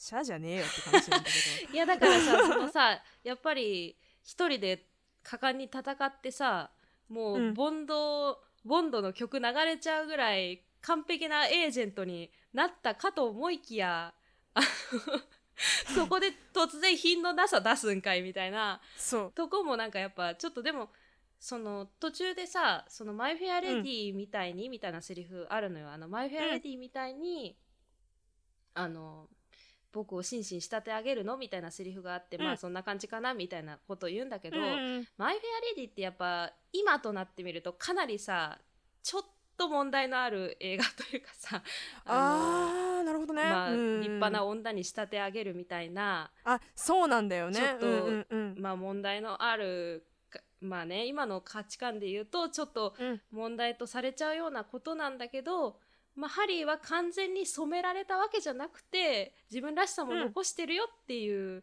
のもなんかね、うんうんうんうん。ちょっといいよね。なるほどね、うん。まあ自分らしさっていうものがそのお尻に向かっていくっていうことなのかなっていう感じなんですけど、はい。まあでもでもだ分かんないけどでも昔の XG だったら、うん。そのキング様になる前の XG だったら、うん。私はシャンパンとか持ってかなかったと思うの。あそうね。シャンパン持ってティルデ王女のとこに行くんだけどちょっと粋だよ、ね、あそこはかっこいいよね、うん。あそこはかっこいいなと思う。いやかっこいいんだかっこいいのか？で行くじゃん。それでさあのさあのロックを解除しようとしたらできないわけよ、うんうん。でマーリンにあの「ちょっとここの解除番号教えて」って言ったりそれ2625なんですけどうん。あの皆さんその携帯でねうん。ガラケーとかの方がいいんだろうな、うん。あのその表示されているうん。ので多分2っていうのが A だ A だと思うのね。ABCDEF っていう感じでそういう風にあの携帯の番号で見てた時にね。はい、あのでえ A でうん。6だが N なの。うんで2が A なの。うん、ああで5が5がね。っていうはいはい。遊び心があったらしいよ、はい、私今ちょっとあの 電話をかける体でちょっとスマホ開いてましたけど、ちょっと笑っちゃいましたね。そういうことなのね。そう。それはねすごいねみんなもうねなんか結構オタクたちはすぐ気づいてて。いやそこでもケツの穴かいっつって。あ言っちゃったあケーズの穴かーい。キカス。キカス。キカス。ということだっていう感じですね、うんはい。そこ、私的には以上かな。であとはい。マーリンちゃんとそこ見届けて、うん。あらららららっつってちゃんと締めるっていうのはね可愛いよねあそこもねあそこ可愛いもうほんとマーリン可愛い、マーリンほんとマーリンいい人うんでまあもちろんその後のね後日談として、はいあのまた再度あそこのバーバーに行って、うんお母さんを迎えに行って、うんハリーと同じ動きで、うん。マナーメイクスマンつってバンってやるっていうところまでがワンセットですよ。ね。素晴らしいね。もう なんだろう？なんかさ、もううん。もう終わった瞬間マジもうブラボーって感じだったもん、うん。家で。そうだね。スタンディングオベーションだね、そう。もうねこんなスカッとする映画ないよ、うん。ワンシーンワンシーンがやっぱりクスッと笑えてスカッとできてという素晴らしい映画でまあちょっとね時系列でバシバシ喋っていきましたがえーはい。えーえー。ま まさかの3回にわたってねがっつり語ってしまいましたねキングスマンね。もうやばくて、うん。あのねあでそうでもちょっとあの、はいはいはい。あれです。ごめんなさい、はい。ちょっともう一個最後に一つだけ、はい、あの当時ですねもう本当に私はもう完全にうん。キングスモンオタクになっちゃって、うん。うわーっていろいろ調べたらあの当時ちょうど、うん。あのセッション、うん、えっと、ララランドの監督のあごめんなさいど忘れちゃったよ。ジェデイミアン・チャゼルですか？そうの、うん。えっとの監督作品のセッション。うん。J.K. シモンズ、はい。マイルス・テラー。はい。あの、まあ、これも本当指定ものというか、まあちょっとね。ダークサイドだよね、うん、あれはいやでも2人でやでも見てない人本当見てほしい。いや本当に見てほしい。ねあれ素晴ら本しい。当にねもうね、うん。あのララランドも吐きそうになるけどセッションもなかなか吐きそうになるいようなね。映画なんですけど、スポコであン音楽もの。はい。で？いや本当そうですね、うん。でえっ、とでえっ、とあれです。えっ、と MCU にスパイダーマンが入ってきたあたりなので、はい。トム・ホランドとロバート・ダウニー・ジュニアが仲良くしてた時はい期なんですよ、ピーター・パーカーとでタロン君とね。そうです、はい。でタロン君と、まあ、コリン・ファース、うん。まあ、あの今回の XG とハリーね、うん。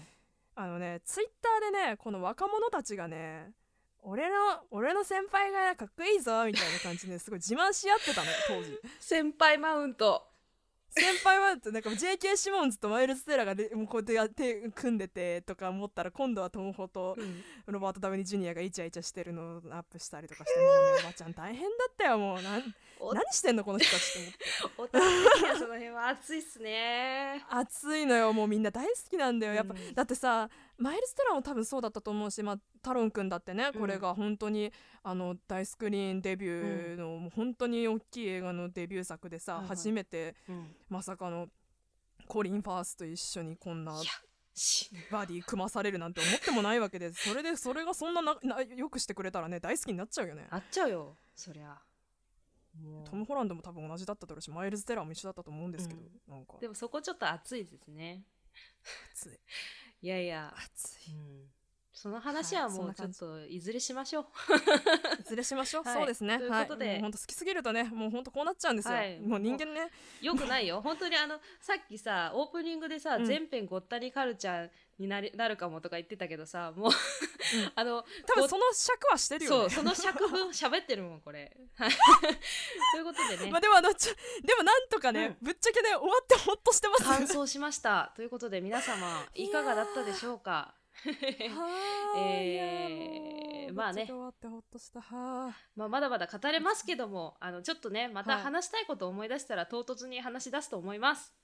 はい本当そうですね、うん。まあでも本当にねこの後に及んでまたなまだ見てない人なんてねいないと私は信じてますけど もう本当もしいたらあの途中で言いましたけど続編あるんで、うん。見てください。あとまあこれの後にね一応一個あのゴールデンサークルね。サークルっていうあのまあそれもそれでまたねなんだろうね、うん。サイケでビビッドな感じのも続編もございますしまあ、はい。ファーストエージェントありますし、はいぜひぜひ皆さん見てくださ。はい。い皆さんねキングスマンはこのラジオを聞く上で必修科目です。いや本当だよ、えー何度も見てない言うようだけどとはい。ということでみんな見てください。というわけで、えーはい。映画について語るっていうのがねまさかの4回も続いてしまったのでね。そうなの、えー。大人の喧嘩入れるとそうなのよ。そうそうそうそう。でオープニングでちらっとお話しした通り、えー次回はこれまでとはガラリと趣向を変えて語りたいと思います、はい。えー次回のテーマはズバリ高校生の時に影響を受けた小説です、うん、えー我々の青春時代を彩った文学作品について語ります。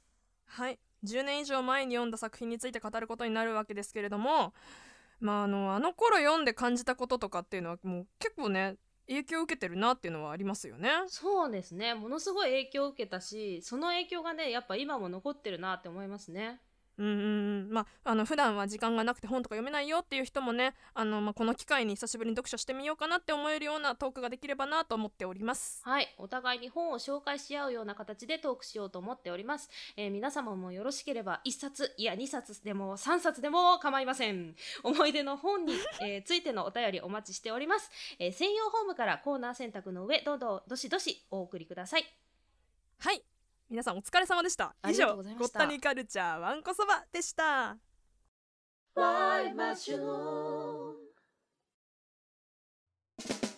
村さんおうち時間を村タ語で言い換えるとどうなるか教えてください。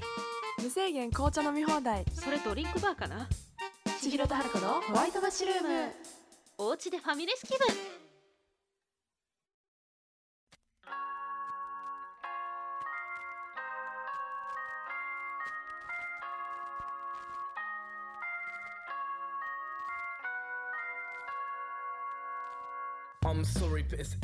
はい千尋と春子のホワイトマッシュルーム。名残惜しいですがあっという間にエンディングです。名残惜しいな。名残惜しいな。すっとぼけ。いやー長く喋っちゃいましたね。でもちょっといさあのまだちょっと話したいことが、あって。あどうぞどうぞどうぞ。何ですか？あのちーちゃんともねキングスマンの話ずっとしてきてこの話出たなと思ってて、大事なことだから言っとこうと思ったんだけどさ。え何？うん。あのさやっぱりさそのバレンタインってさアフリカ系アメリカ人であり、かつさ、この間教えてもらったような舌足らずなさうんうんうんうん。あのコンプレックスがあったりとかする中でさ、やっぱりこう差別をしようっていう意識に、が働いてしまうっていうのはさもちろんだから多分自分が差別されてた過去があるから、それがもう当たり前のことになっちゃってるんだなっていうね悲しさあるよね。ね。そしてなんかそのされないためにうん。この地位を築いたみたいなものとかもあるって思うと、うん。やっぱすごい寂しさというか虚しさというかねあるよね。それでやっぱりさ、バレンタインの独電波でさあの、うんうんうん。起こることってさこうある種さ、暴動みたいな感じじゃん見た目的には。うんうんうんうんうんで暴動ってやっぱ権力者への不満が募って起きるものだけどさ、あまああのーバレンタインのセリフでも、あのー人類はウイルスだと地球にとっての。でうんウイルスが地球を滅ぼすか、あのーウイルスを滅するかどっちかしか選択はないよみたいなことを言うけどもまあなんかやっぱり暴動っていうのはこう権力者へのこう不満が募ってきて拒否反応が起きて熱が出ちゃうみたいなさまあ、ことだと思うんだけど、でまあ権力者って基本的にはやっぱりあの暴動って起きてほしくないじゃない。でもあのまあ原因としては権力者なんだけどさ。でもさそのバレンタインという権力者は自分の手で暴動を起こしてそれを高みの見物してやろうっていうさなんて言うんだろう、その辺のなんか気持ち悪さがあるよね。なんかだから、うん。この今私たちがわめいてることも権力者によって誘発されたことなんじゃないだろうかみたいなさなんか、うん。意識が働いちゃったりとかなんかキングスマン見てるとこういろいろな意識がうん。働くよなって思うね。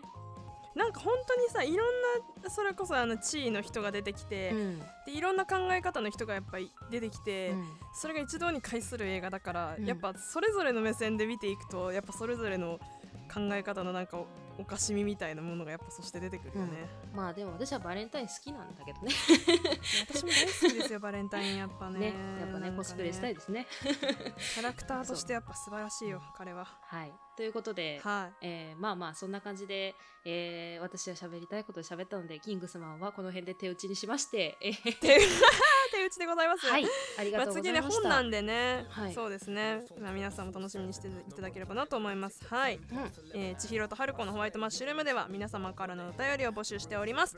各コーナーへのメッセージはもちろん我々に聞きたいこと話したいこといわゆる普通歌も大歓迎。ラジオネームとともに番組説明欄に載っている専用フォームからお気軽に送ってください、えー次回のゴッタニカルチャーマンコそばのテーマは今言いましたが、えー高校生の時に影響を受けた小説です。皆さんの思い出の小説についてのお便りもお待ちしております。そうね締め切りはもう設けないので自由に送ってきてください。設はい。もうなんかいつでも何でも紹介しちゃう。はい。いつでもなはい。いつでも何でも紹介しちゃう。はい、ということでね、えー、千尋と春子のホワイトマッシュルームは YouTube や Podcast にて2週間に1回くらいのペースでのんびり配信中です、えー配信のお知らせは劇団ヘコキリスの Twitter アカウントにて、えー ID はヘコアンダーバーキリス全部小文字で HECO アンダーバー KIRIS です、えーヘコアンダーバーキリスです、えーこの機会にぜひフォローしてください、えーまた番組の感想ツイートも大歓迎です。番組ハッシュタグはシャープちはマッシュ千尋と春子のそれぞれの名前の頭を取ってひらがなでちはカタカナでマッシュをつけてガシガシつぶやいてください。よろしくお願いします。はい。であとごめんなさい。ちょっとうん。忘れてたんですけどあの前回のね放送でうんうん。さらっとお話しさせていただきましたが、えっ、とラジオトークというえっ、とラジオのアプリでも、うん。えっ、と私たちリスの巣穴というトーク番組をやっております。はい。えそちらではあのもう軽くねね。本当に私たちが家で電話してるような形であのまあなんだろうな、うん。結構プライベートのことっていうほどではないけれどなんか私たちが普段思ってることについてベラベラベラって喋ってるようなそうね軽い番組やっておりますのでもしよろしければそちらも合わせてあの聞いてみてください。その,、まああの配信情報もですね劇団ヘコキリスのツイッターアカウントでお知らせしております。よろしくお願いします。はい。まあね、はい。本編もね私たちの考えてることを喋ってるだけなんですけども あのあのラジオトークリスの巣穴ではねこの間あの漫画の主人公になるとしたらどの漫画がいいっていう話をしましたね。はい。しましたね。はい。で結果的になんだろうね。モブになりたいとか言ってた 確かに。言ってたということでどんどん脱線します、えー、ということではい。はい。こそんな感じかです。はい。はい。本日はここまで。本当長いお時間お付き合いいただきありがとうございました。お相手は劇団ヒコキリス村田千尋と。昼間春子でした。まったねー